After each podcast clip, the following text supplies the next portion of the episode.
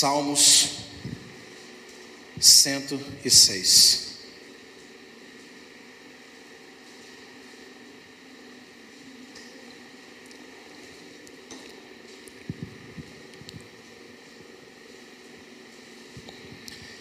Achou? Diga amém. Salmo 106, a partir do verso 1. Louvai ao Senhor, louvai ao Senhor, porque Ele é bom, porque a sua misericórdia dura para sempre. Quem pode contar as obras poderosas do Senhor? Quem anunciará os seus louvores? Bem-aventurado os que guardam o juízo, o que pratica justiça em todos os tempos. Senhor, Usa-me nessa noite como instrumento da tua vontade para pregoar a tua palavra e para trazer ao coração dos teus servos e servas que me ouvem aqui ou em casa aquilo que está no teu coração e não no meu. Que a tua glória possa resplandecer sobre nós e nós possamos sair daqui edificados, transformados pela verdade da tua sagrada Escritura. No nome de Jesus. Amém. Pode se acertar dando glória a Deus. Os, quando você lê os Salmos, de uma forma geral, as pessoas não têm talvez a compreensão do que são os Salmos. Os Salmos são canções, canções que foram escritas em cinco livros. Originalmente são cinco livros, você tem aqui juntado tudo num só. E por que são cinco livros? Porque é uma homenagem à Torá, à lei de Deus, os livros de Moisés, que são coincidentemente quantos? Cinco. Então, os Salmos, o livro total de Salmos, ele fala muito de lei de Deus, muito da história do povo de Israel. E quando você lê um salmo, Uou, que isso? Ei, som. Quando você lê um salmo, você tem a, talvez a ideia, a concepção de que a pessoa foi inspirada por Deus para escrever uma música e só. Alguns podem até ser, a maioria não. Por quê? Como eu, quando eu componho canções, algumas das canções que eu componho têm a ver com o que eu passei na minha vida. Coisas que aconteceram comigo. Então eu transformo aquele testemunho de vida, o que o Senhor fez na minha vida, às vezes em canção. E alguns dos salmos é exatamente isso. Alguns desses escritores escreveram aquilo que eles passaram, alguns deles escreveram o que o povo de Israel passou, e é o caso do Salmo 106. Se você ler ele todo, que ele é um pouco extenso, mas é uma leitura suave de se fazer, e, pequeno parênteses, quando eu falei aqui sobre preguiça de leitura e preguiça de escrever, hoje em dia, quando você abre uma, uma notícia num site, eles colocam lá para você o tempo de leitura que você vai gastar. Tipo assim, leitura, aproximadamente dois minutos. Eu acho isso um cúmulo.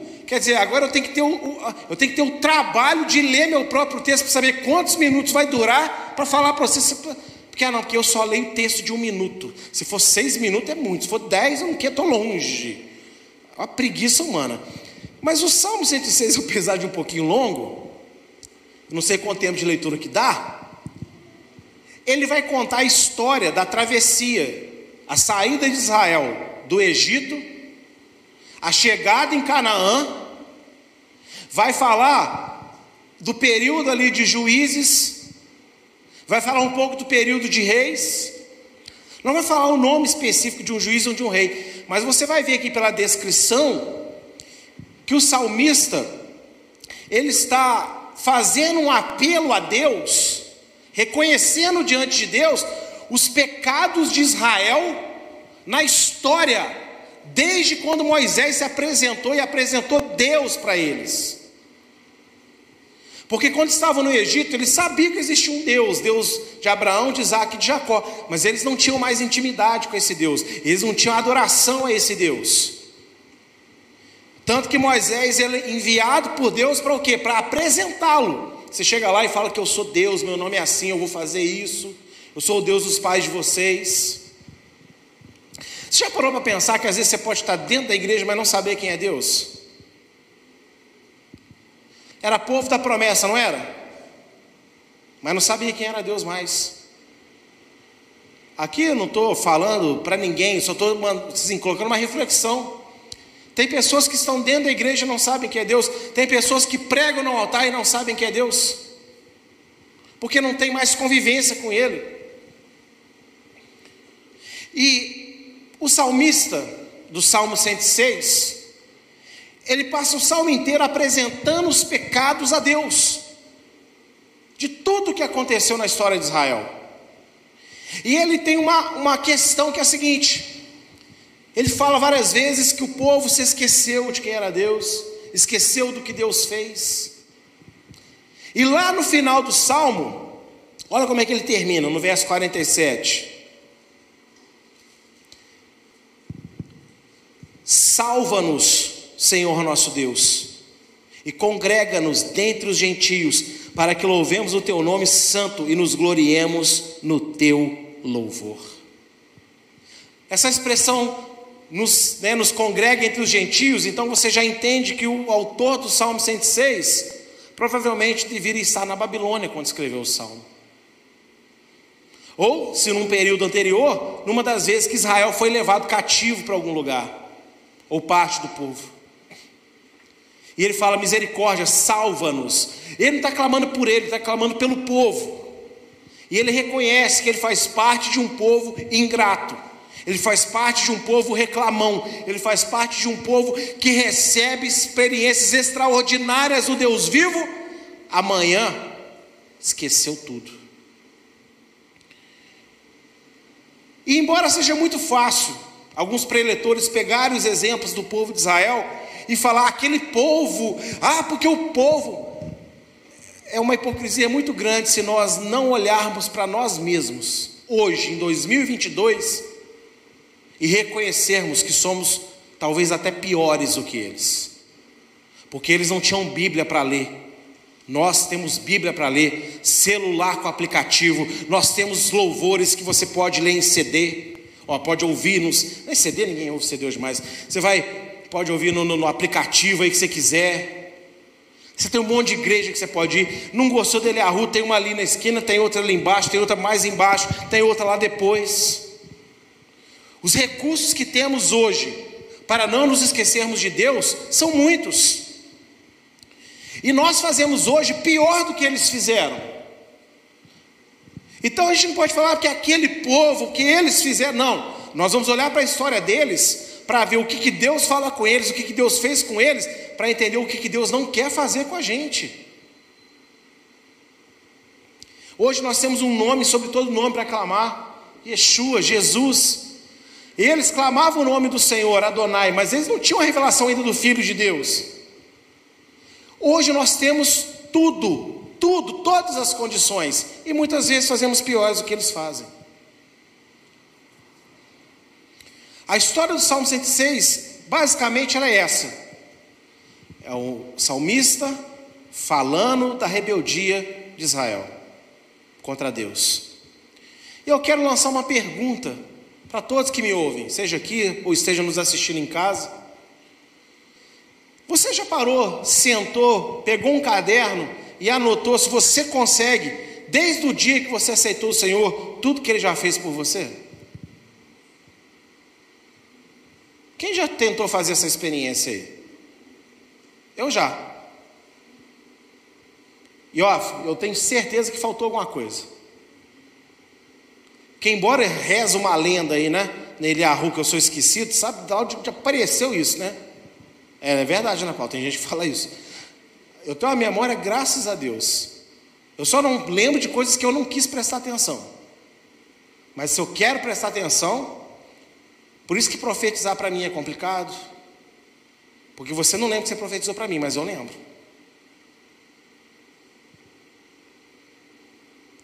E aí, você já pegou, já parou para pensar? Mas o que, que eu ia dizer? Nem eu, com essa memória que eu tenho muito boa, a minha memória é perfeita. Só Deus tem memória perfeita.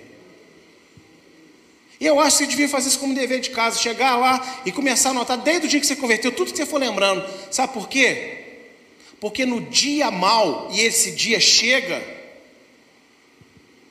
a gente começa a olhar e a cobrar de Deus sem se recordar de tudo que ele já fez. No dia da dificuldade, o desejo da carne que ainda é pecadora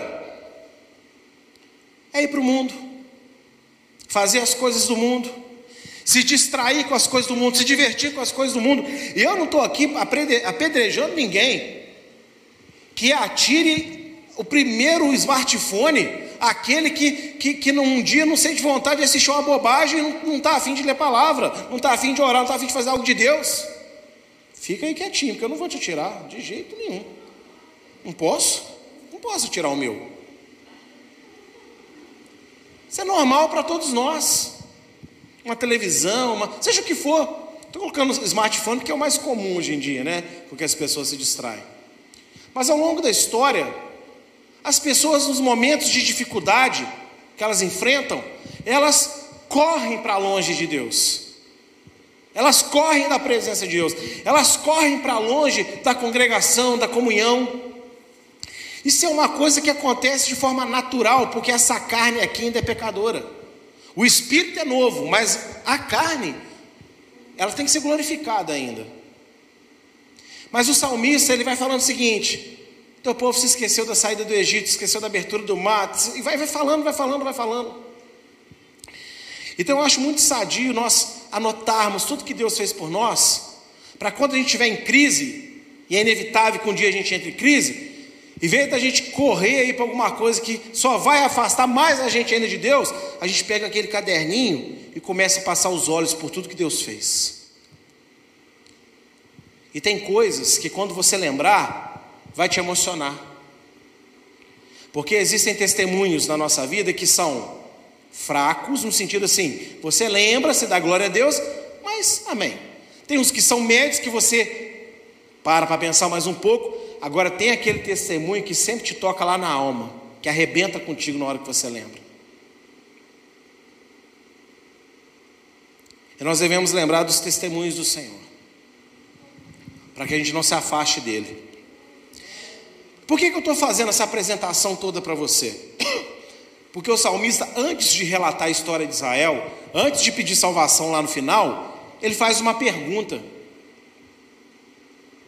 Ele fala primeiro, ele, ele aconselha uma ação, que é ação? Verso primeiro: Louvai ao Senhor, louvai sempre, porque Ele é bom, porque a sua misericórdia dura para sempre.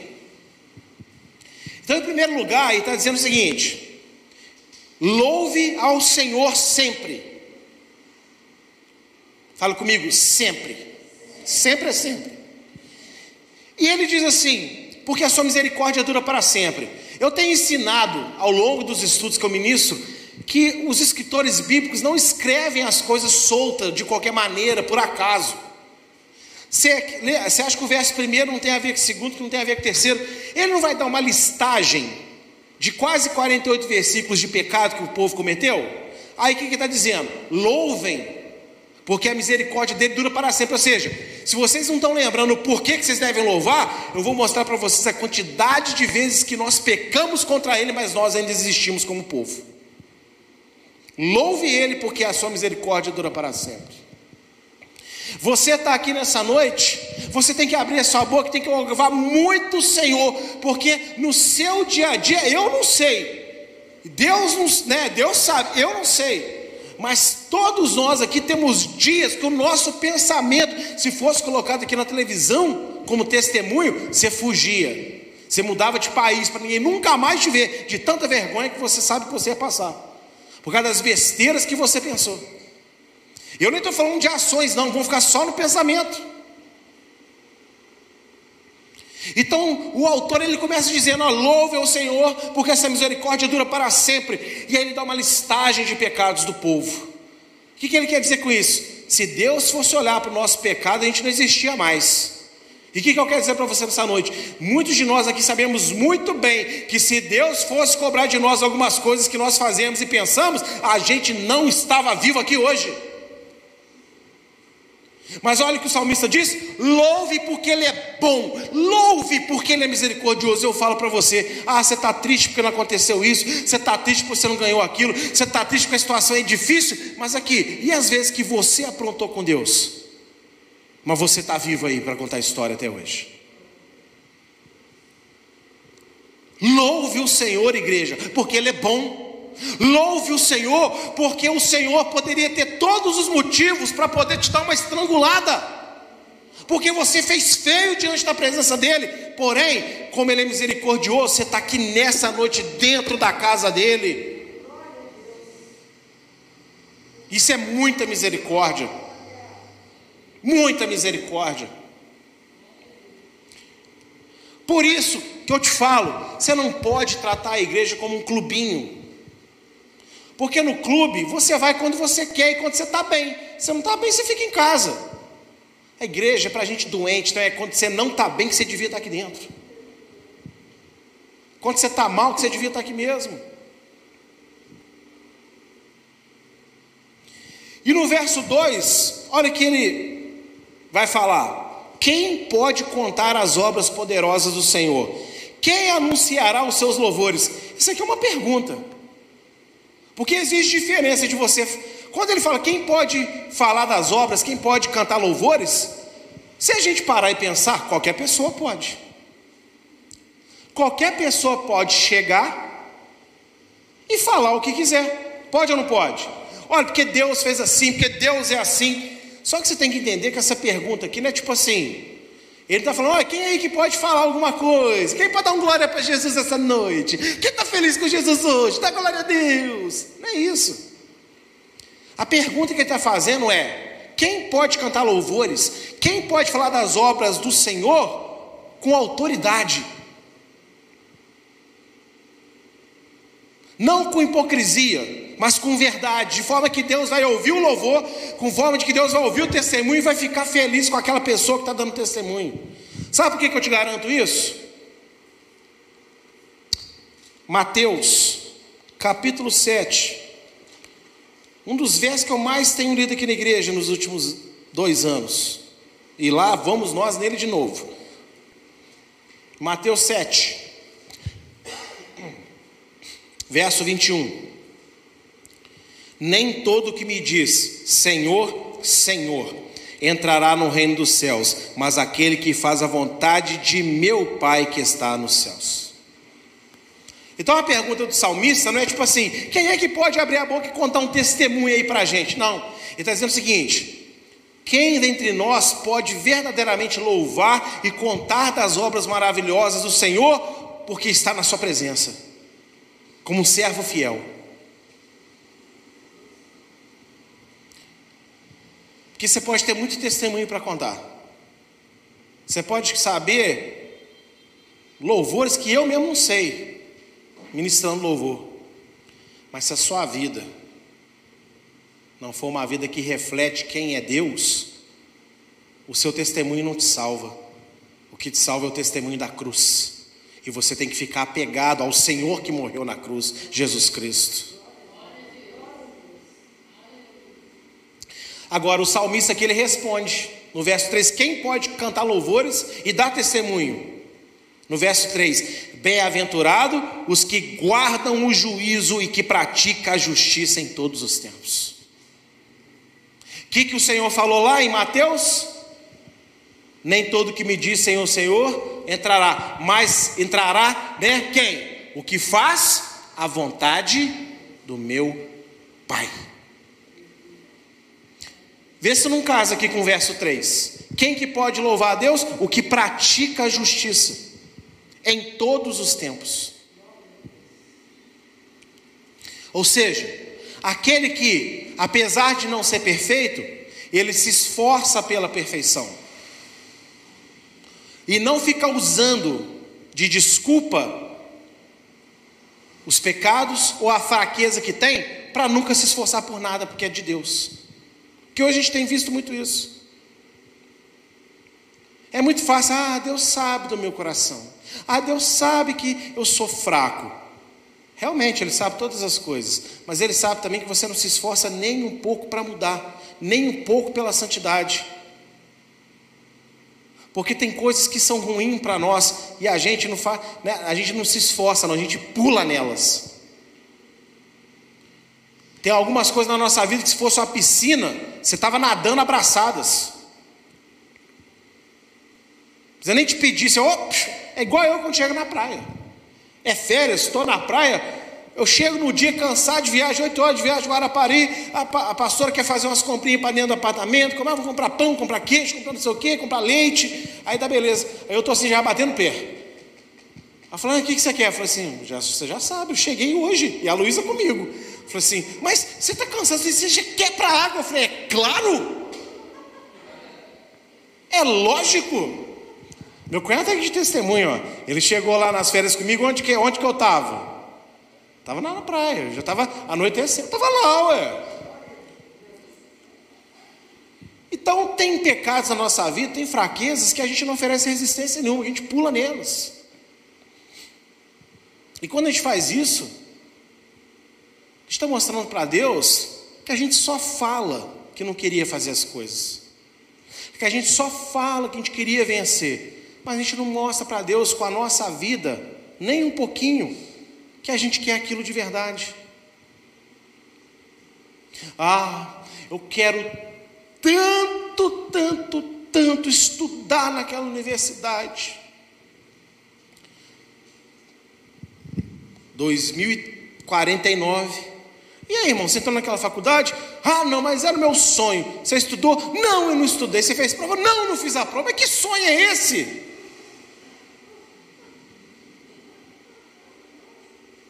Que sonho é esse, irmão?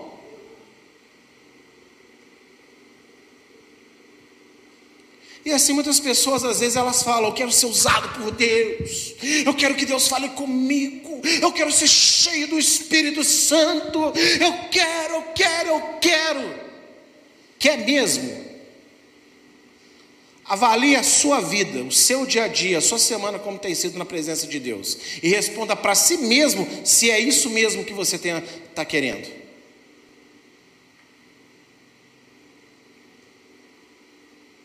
Porque falar todo mundo pode falar.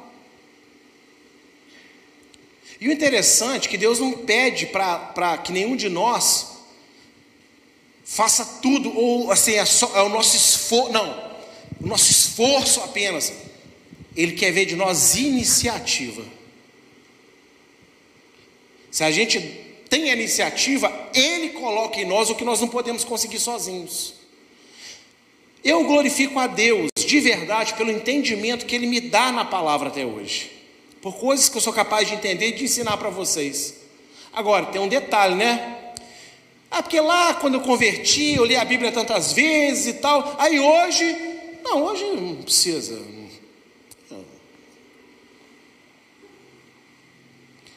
Ó, sou capaz. Sou capaz. Então vou abrir aqui. Oh, hum, tá vindo. No mistério. A rema. A palavra rema. Eu vou passar feio. Eu vou passar feio. E se eu não vigiar, daqui a pouco eu começo a falar besteira. Porque não é porque Deus me deu um dom e Ele usa esse dom que está em mim que eu tenho que relaxar com esse dom. Eu tenho que trabalhar esse dom para multiplicar o dom. O dom quem dá é o Senhor, mas a multiplicação quem faz somos nós. Ou não é assim que a parábola ensina?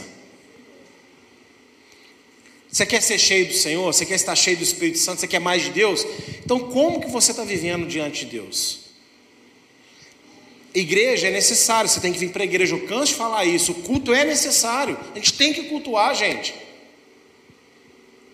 Mas o culto é para a gente colocar a cereja no bolo de uma vida que nós temos com Ele todos os dias. E o salmista ele começa de uma forma linda. Ele começa dizendo: Louvem o Senhor porque Ele é bom, porque Ele é misericordioso. E ele faz a pergunta: Olha que interessante, parece uma coisa meio assim, né? Ó, todo mundo louva o Senhor, mas aqui, quem pode louvar o Senhor aí? Tipo pensamento judaico. Ele afirma contradizendo. Ele manda todo mundo fazer, mas já lança uma pergunta: mas quem pode fazer? O que, que ele quer dizer com isso?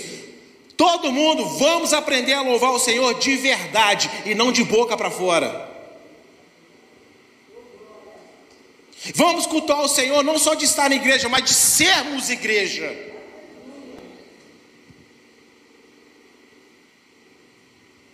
Essa é a questão aqui. E aí, ele começa, como eu disse, a escrever os pecados, para mostrar para o povo que Deus tinha todos os motivos para exterminar Israel. Israel não devia existir mais como nação, mas existe até os dias de hoje. Por quê? Porque o Senhor é bom e porque a sua misericórdia dura para sempre. Tem casamentos aqui que ainda existem porque o Senhor é bom e porque sua misericórdia dura para sempre. Porque se dependesse do, do seu papel como mulher, do seu papel como marido, ó, já era.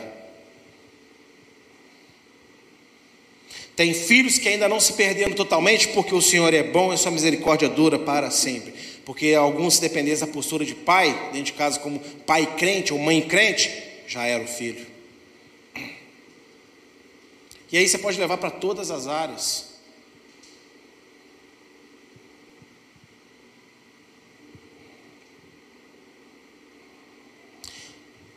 Mas o salmista ele fala: bem-aventurado é o que pratica a justiça em todo o tempo.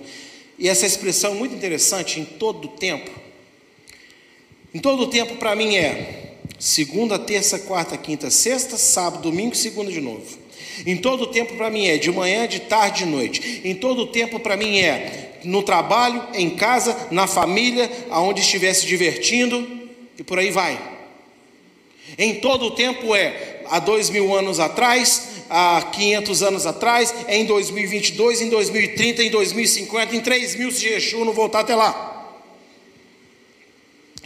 Porque hoje o que mais estão tentando convencer as pessoas dentro da igreja é que não precisa fazer tanto, não precisa se preocupar tanto com santidade, com santidade, não precisa de buscar mais para Deus, não precisa de se dar mais para Deus, porque Deus te ama do jeito que você é, você fica em Aca onde você é, em Aca e pronto, acabou. Deus só quer seu coração. Já cansei de falar, Deus não é cardiologista, mas Ele opera o coração melhor que o cardiologista.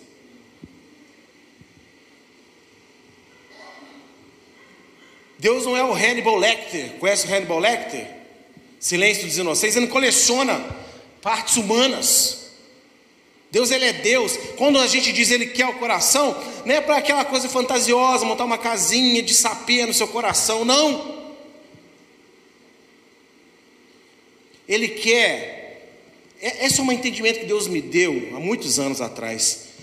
Do coração bombeia o que para o corpo inteiro? O que? O que?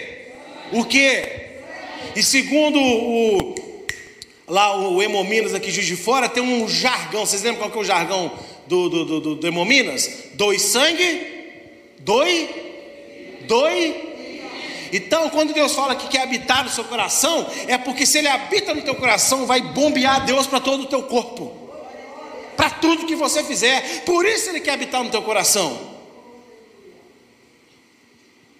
Ele mesmo não fala na palavra, vocês não podem comer sangue, porque o sangue é o que? Vida. Então, quando ele, a gente fala Jesus que é o seu coração, não é nesse sentido moderno, banalizado, não. É no sentido porque se ele habitar dentro de você, se você amar ele de todo o seu coração, todas as áreas da sua vida servirão ao Senhor. Não quer dizer que você não vai errar uma hora ou outra, mas até a sua forma de errar é diferente. O crente, quando ele está cheio de Deus, ele erra, e no outro dia ele, ele não sabe onde que enfiar a cara, e fica, ai meu Deus, e agora? Ai, ai, aí fica desesperado, porque ele sabe que ele errou. Mas eu estou vendo uma leva de pessoas que vai e erra, sabe que é errado, aqui, se arrepende, não, mas eu gostei, foi bom para mim. Então por que, que eu tenho que me arrepender? Todo mundo faz. E aí começa a encontrar essas mentiras que tem por aí, Jesus não se importa. Isso é, não, isso é legalismo.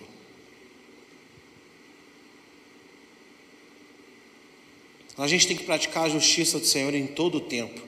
Eu quero dar um pulinho com vocês lá em Mateus 5. Mas, né, a gente está falando de praticar a justiça em todo o tempo. Mateus 5.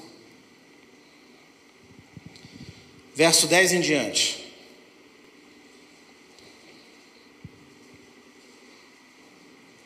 Bem-aventurado os que sofrem perseguição por causa da justiça, porque deles é o reino dos céus.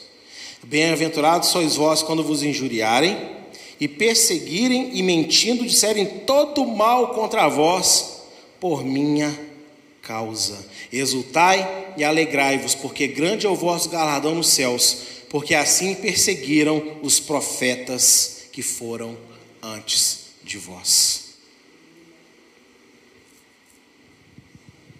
O salmista diz assim: Olha, quem pode louvar o Senhor? Quem pode contar testemunho de Deus? Aí ele diz no verso seguinte: Bem-aventurado é aquele que vive a justiça em todo o tempo. E Yeshua aqui ele diz o que no capítulo 5 nas bem-aventuranças? Bem-aventurado Ranieri, é quando você, no seu trabalho, você dá atestado falso, você chega atrasado, você rouba material da sala de xerox, você né, fala mal do seu patrão para todo mundo, você faz a coisa meia boca, mas é bem-aventurado quando aí esse pessoal quiser te mandar embora, te dar advertência, você é bem-aventurado, Ranieri, porque você está sendo injustiçado. Claro que não. Pedro ele fala na carta dele: tem perseguições que as pessoas estão sofrendo porque elas plantaram aquelas perseguições. Mas quando você é injuriado porque você está plantando a vontade de Deus na terra, aí você é bem-aventurado. Bem-aventurado é quando você sofre porque você quer que a vontade de Deus seja instituída. E a vontade de Deus ela não é difícil. Eu tenho falado muito isso. A vontade de Deus não é difícil. A vontade de Deus não é pesada, porque o diabo mente para você. Se você já ouviu dentro de uma igreja, algum dia falou assim, porque fazer a vontade de Deus, irmão, vocês sabem, não é, de, não é fácil. Fazer a vontade de Deus é difícil. Eu já ouvi isso dentro de igreja, já ouvi dentro de igreja. Como que a gente faz com o Yeshua falando que o fardo dele é suave e é leve? Quem que tem razão nessa história? O pregador que falou isso para você, ou o irmãozinho que contou os testemunho falou isso para você, e aí você se sentiu aliviado, tipo assim, nossa, então não é só eu né, que não consigo fazer. Hum, glória a Deus. Esse irmãozinho tem razão ou é Yeshua? Quando Yeshua falou, você está cansado, você está angustiado, você está né, oprimido, aqui, vem, me dá o que é teu e eu vou te dar o que é meu porque o meu jugo não é pesado. Então, explique para mim, por favor, como que funciona essa história de fazer a vontade de Deus é difícil. Pode ser que seja verdade essa afirmação. Depende de onde está o seu coração. Se o seu coração não estiver cheio de Deus, fazer a vontade do Senhor vai ser complicado porque a tua carne está muito forte. Agora, se o teu coração está cheio de Deus, você vai enfrentar dificuldades, mas você vai ter prazer em fazer tudo aquilo que é do Senhor, porque o seu coração está cheio de Deus.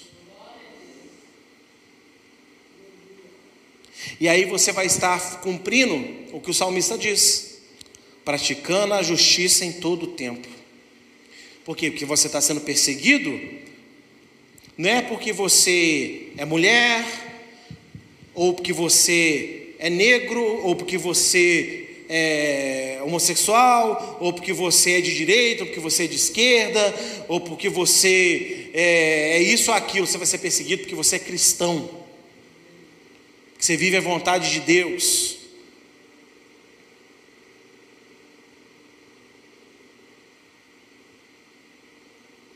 É isso que Deus quer para a nossa vida, que a gente seja perseguido por causa da vontade dEle, por fazer a vontade dEle. Porque sofrer nessa vida, irmão, todo mundo sofre.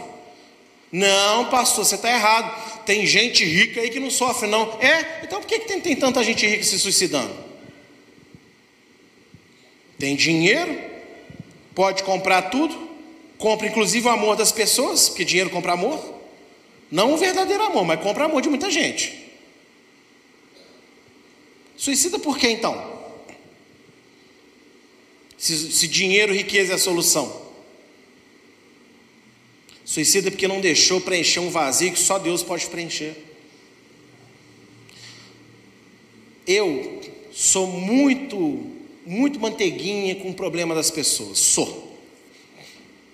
Eu vejo as pessoas falarem, eu, meu coração se quebra todo com o problema delas. Só que eu tenho um papel a desempenhar, que não é, Deus não me chamou para ser manteiga, Deus me chamou para ser pastor. Então eu ouço o problema do irmão, eu ouço o problema da irmã, e meu coração lá está comovido. Porém, quando eu vou vendo o problema dele, eu estou vendo que várias coisas ali, ele está errado, ela está errado. E aí não adianta só ficar, oh, tadinho de você, oh, oh. Eu tenho que apontar o erro. Mesmo às vezes querendo chorar com a pessoa. Mas eu estou ali firme com ela, falando: Isso não pode, não é assim. Não faça isso. Isso aí você errou, tal, tal, tal. Ah, mas eu sofri, aconteceu comigo e eu que estou errado. É. Em algumas coisas é. Porque você não pode mudar ninguém ao seu redor, você só tem poder para mudar a si mesmo. A única pessoa que você pode mudar é você mesmo. Então não adianta ficar culpando a sociedade que você está desse jeito, não adianta ficar culpando a família porque você está desse jeito, não adianta culpando o irmão, a, a igreja, o pastor, porque a, o, o, o filho, porque a mãe e o pai. Você ficar culpando todo mundo, você vai morrer de culpar todo mundo e você vai encontrar um monte de gente que vai te dar razão. Mas isso não vai mudar nada dentro de você. Isso vai deixar você uma pessoa mais insensível, mais rancorosa, mais raivosa o que vai mudar você é quando você entender o que você pode fazer por si mesmo. O que você pode fazer em relação a Deus, para que a sua vida seja diferente, para que a sua história venha a mudar. E nós temos que ser perseguidos por causa da palavra de Deus. Irmão, desemprego aí, ó, tá aí, é o mundo. Preço alto das coisas, tá aí, ó, é o mundo. Todo mundo, não pense que não é todo mundo está no mundo, está sujeito a tudo que está acontecendo. Então, problema, eu, eu sou muito assim. Esses irmãos que acham que o problema deles é maior que o, que, que o do outro. Para cada um tem um tipo de problema.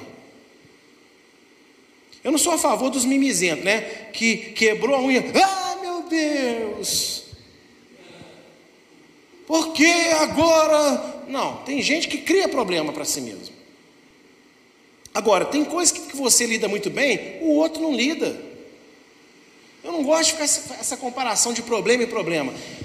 Eu sempre boto as pessoas para pensarem elas com elas mesmas e elas com a palavra de Deus. Problema todo mundo vai ter, dificuldade todo mundo vai ter.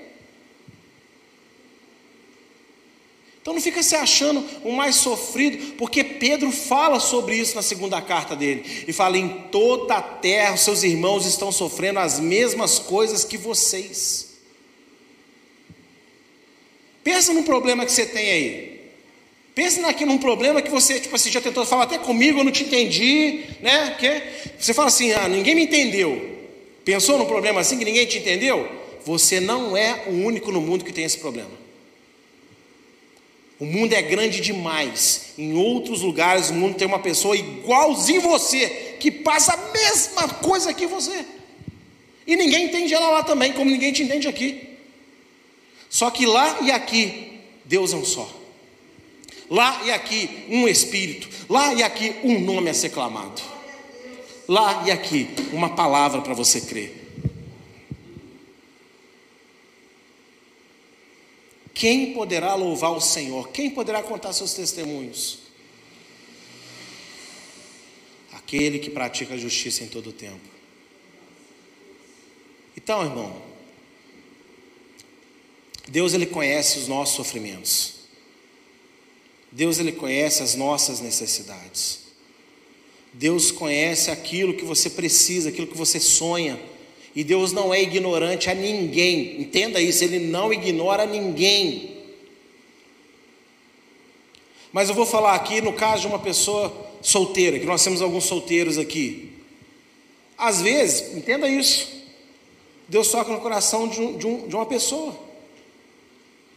Essa pessoa vem, né? Você não está vendo, mas ela está vindo. Ó, lá vai. Lá está o bonito, hein? Lá está aquela cheirosa, aquele cheiroso de Jesus. Como diz o pastor Vitor, né? Só que Deus não coloca um cabresto nele e fala assim, vai a força que eu estou mandando. Não, ele bota uma inspiração. Aí a pessoa muitas vezes, no meio do caminho, é, se distrai. Às vezes ela chega, mas ela não quer. Já parou para pensar nisso? Sabe por que, que eu te afirmo isso? Porque quantas vezes nós, nós que já vivemos tanto com Deus, somos colocados diante da presença de Deus para fazer determinada coisa e até hoje essa coisa não aconteceu. Por quê? Porque Deus não quis? Porque Deus falhou na promessa dele? Ou porque nós não quisemos fazer? A gente não pegou para fazer ainda. Verdade ou mentira que eu estou falando? Então Deus, Ele ama vocês. Cada um de vocês com seus problemas, com seus sonhos. Só que Deus quer que todo mundo, inclusive eu, entenda que, apesar desses sonhos, que Ele está ali na, na mão dele cuidando, olhando, Ele não quer que a gente perca a coisa mais preciosa da nossa vida, que é Ele. Porque vai chegar o dia, esse dia está muito próximo, onde todo mundo vai ver a diferença entre uma pessoa que ama a Deus de todo o coração e uma pessoa que ama a Deus mais ou menos. Uma pessoa que ama a Deus de todo o coração, uma pessoa que não ama a Deus quase nada. Uma pessoa que ama a Deus de todo o coração, uma pessoa que ignora completamente a existência de Deus. Esse dia está chegando.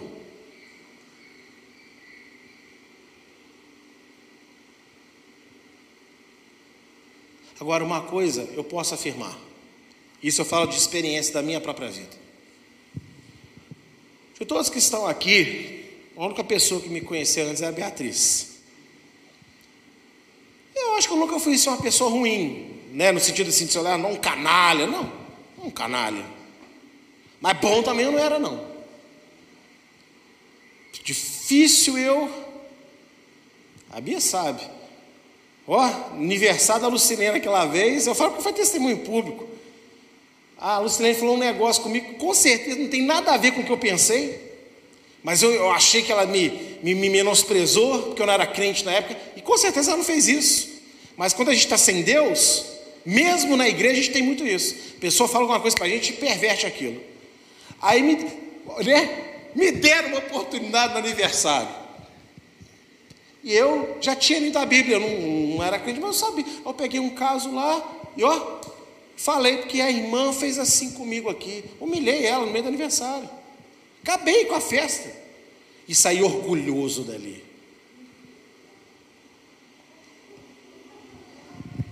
Botei ela no lugar.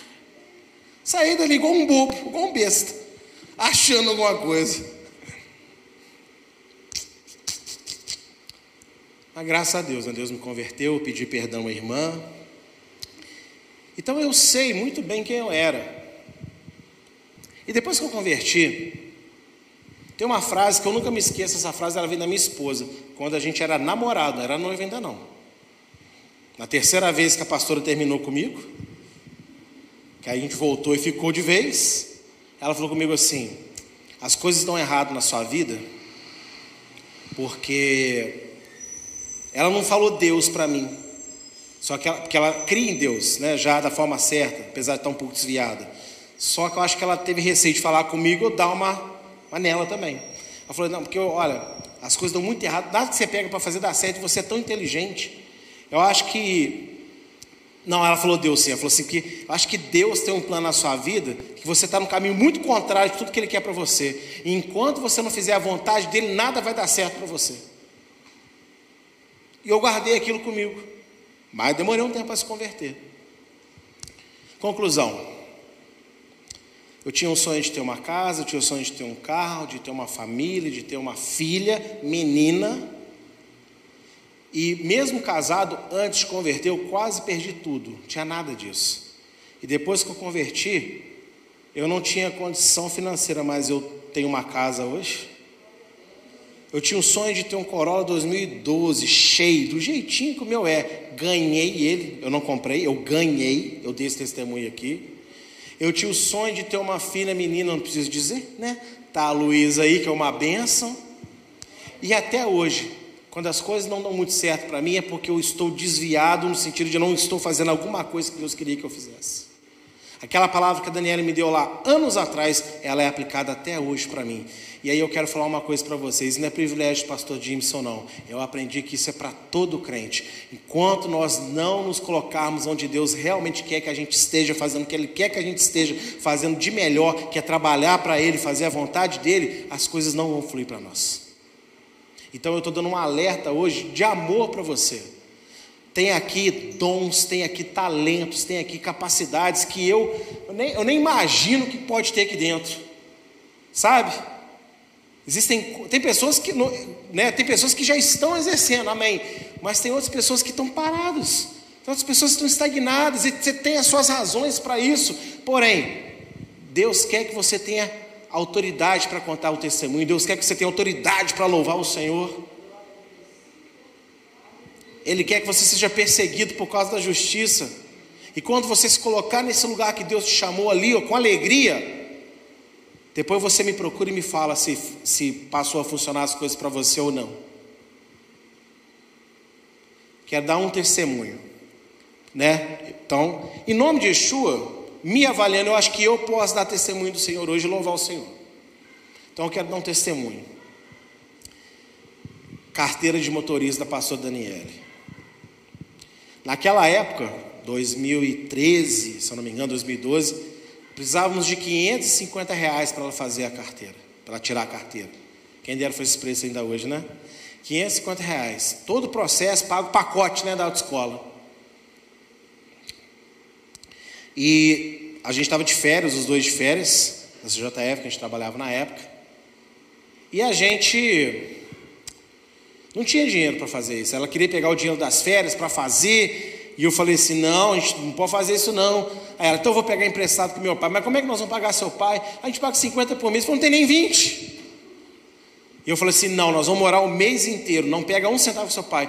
Ela, não, no último dia de férias, se não aparecer, você pega com ele, porque também, senão você vai, depois você vai ficar me perturbando quando deixar você fazer. Mas não pega um centavo com seu, com seu pai. Vamos passar o mês orando. E eu passei aquele mês de férias orando o mês inteiro.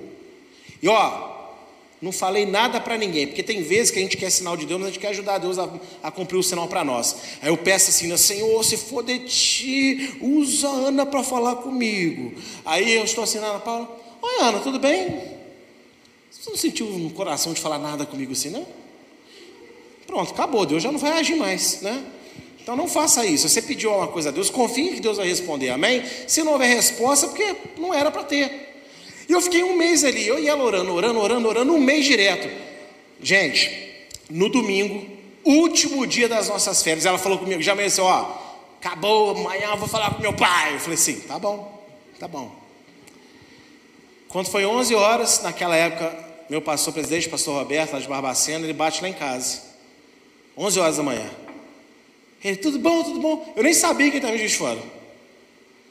Falei, ah, não, vim passear aqui com a, Simone, com a Simone e tal. A Simone nem saiu do carro, que é a esposa dele. Ele, eu estava com uma bermuda assim, né? Ele me abraçou, ah, enfiou a mão no meu bolso e falou assim: O que, que, é isso? Eu falei assim: Não, depois você vê se Deus mandou eu trazer um negócio aqui para você. Ele falou que mandou isso aí, eu vim e obedeci. Aí me deu um beijo, fiquei com Deus, foi embora. Ué, e assim, nem nossa, o que, que é isso? Né? Aí peguei de um envelope, falei: Envelope? Eu abri e falei: Jesus amado, 50, 100. 150, 200, 300, 400, 550 reais. E ela está aí com a carteira dela hoje. Não satisfeito? Carteira, não tem carro? Aí eu já sei, vou entrar no, vou entrar no consórcio. Vou entrar no consórcio, aí eu tenho uns amigos aí dentro do banco, vou pedir para. Eu dou um lance mínimo com sabe, sei lá, com que dinheiro cada lance mínimo, né? E aí eu pego a carta e compro o golzinho da Silvana, aleluia, glória a Deus. Paguei a primeira prestação num dia, no outro dia, a Rafael e a Fernanda me procuram aqui, na época, pastor, tudo bem? Pastor, eu estou vendo o senhor ir fazendo visita no hospital, e assim, nesse sol quente, e o Rafael agora está com dois carros, foi abençoado, e a gente quer fazer uma proposta. Eu falei, ah, eu quero dar o Siena para o senhor. Falta 13 prestações para pagar de 700. O senhor paga só as prestações. E é do senhor. Quando acabar de pagar, o Rafael transfere para o senhor. Aí eu olhei assim. Vamos orar, né? Amado, o Rafael fez uma cara assim. Amém, pastor. Ah, tinha que orar, ué. Aí fui orar e tal. Aí Deus, fui no monte, Deus falou comigo assim, meu filho. Existe isso? Não, não existe. Então vai lá, aceita pega. falei assim, agora, hein, eu fiz o consórcio, perdi dia só quando acabar, daqui a 48 meses. Eu falei, não, você vai chegar lá amanhã, porque tem menos de 15 dias que você fez, tem dois dias só, eles vão te devolver o dinheiro. O dinheiro que, que vão te devolver é o dinheiro que você vai usar para transferir para o seu nome. Eu preparei uma poupança para você, para você fazer a transferência do carro. E aí veio o nosso primeiro carro, assim. Só que tem um detalhe. Como que estava o Jimson? Fazendo a vontade de Deus. Vivendo a vontade de Deus. E eu não estou falando isso aqui para você nessa noite, finalizando, como se eu não tivesse problemas. Ainda hoje. Eu também sou ser humano como você. Passou, mas você anda muito alegrinho ultimamente. A irmã Adriana até me ensinou que está chovendo palhacinho, você está pegando e comendo. Está caindo na sua boca dos céus palhacinho. É porque eu fiz uma escolha recentemente de voltar a ser o que eu sempre fui, uma pessoa alegre no Senhor apesar dos meus problemas, ou deixar os meus problemas me afundar cada vez mais e perdendo a glória do Senhor na minha vida. Então eu acho que a escolha foi fácil para fazer. E é a escolha que eu quero convidar você a fazer nessa noite também. Agora, faça a vontade de Deus. E você vai ver como é que as coisas vão mudar, como é que as coisas vão se abrir. Não é fazer o que você pensa ser a vontade de Deus, não. É fazer a vontade de Deus. O que realmente Ele deseja para você. E aí você vai ser bem-aventurado, tenho certeza. E você em breve vai estar aqui falando assim, pastor, posso dar o testemunho? Falou, opa. Toma aí. Dez minutinhos na benção aí, fala aí seu testemunho. É lógico eu não posso deixar de falar, né? Como é que funcionam as coisas. Amém, queridos?